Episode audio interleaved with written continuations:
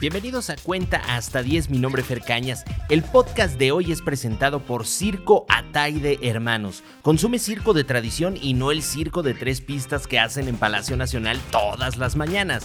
¡Comenzamos! ¿Se acuerdan del programa de Carmen Salinas llamado Hasta en las mejores familias, donde en el público veíamos a personas con prostéticos de narices grandes u orejas de gran tamaño, o hasta un alien sentado escuchando a los panelistas dándose hasta con la cubeta?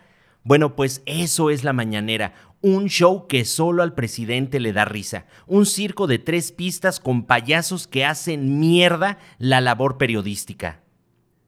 Son tantos los elogios hacia el presidente que cae en lo ridículo. Y bueno, como si fuera la hora del aficionado, los asistentes con línea dan propuestas. Esas propuestas que a veces por ser tan estúpidas es preferible que se pongan en la mesa vía la voz de las focas aplaudidoras del régimen. Al presidente le gustan los elogios, es su show y le molestan las preguntas que tienen fondo, pero así es la labor periodística, porque el periodismo debe ser incómodo para el poder. Bueno, y si no me creen, vamos a escuchar esto que sucedió en la mañanera. Estrella TV Los Ángeles. Em, yo traigo una propuesta de que ahí donde usted iba a construir, o se iba a construir más bien el aeropuerto hundido en Texcoco, pudiera construir la Gran Tenochtitlan, a imagen y semejanza de lo que un día fue en aquellos antepasados. Esto funcionaría como un tipo Disneylandia en recaudar dinero. sería una parte muy importante para el turismo que venga a México. ¿Qué tal? Un Tenochtitlán Disneylandia. Es importante hacer notar las palabras que vienen con línea. Aeropuerto hundido. Háganme el fabrón cabor.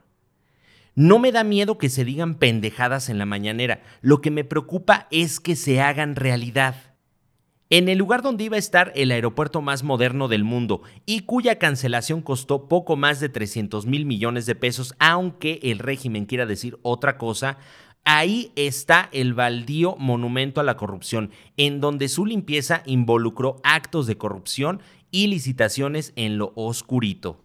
Quizás en ese lugar con las ideas faraónicas y estúpidas al mero estilo de Corea del Norte, pronto veamos un reino Tenochtitlán o Six Texcoco, pero seguro construido con las nalgas como la línea 12 del metro. Uy, hablando de la línea 12 del metro, los primeros resultados de la investigación de la empresa DNV arrojaron que la mala construcción de la línea dorada fue la causa del desplome de la estación Olivos. No me digan proceso de soldadura de los pernos Nelson, porosidad y falta de fusión en la unión perno-trave, falta de pernos Nelson en las traves que conforman el conjunto del puente, diferentes tipos de concreto en la tableta, soldaduras no concluidas o mal ejecutadas, supervisión y control dimensional en soldaduras de filete. Si tú eres ingeniero, seguro lo entenderás a la perfección. La traducción para nosotros, los legos en la materia, es que la hicieron mal, con las nalgas, como yo digo. El New York Times días antes publicó un artículo en donde se detallaba los motivos del desplome y que para nada estaban alejados del informe de la empresa DNV. El diario señaló que la premura política y las fallas de construcción fueron las causantes de las 26 muertes aquella trágica noche se habló de que Claudia Sheinbaum filtró la información. Las pataditas de tobillos a Marcelo Ebrard ya comenzaron, y es que los dos son los nombres que se manejan para la sucesión del trono.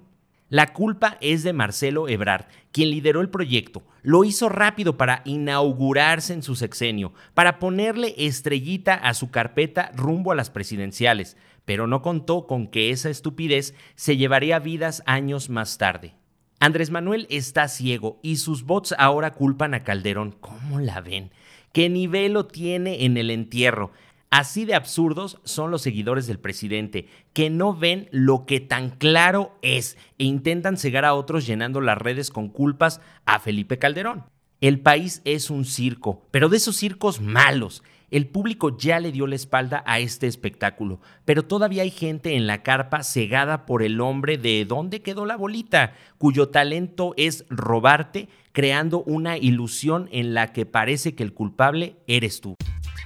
Esto fue Cuenta hasta 10, mi nombre es Fer Cañas, te recuerdo seguirme en todas mis redes sociales, ahí me encuentras como Fer Canas Oficial. No olvides que estamos en todas las plataformas de streaming y si te gustó, pues comparte.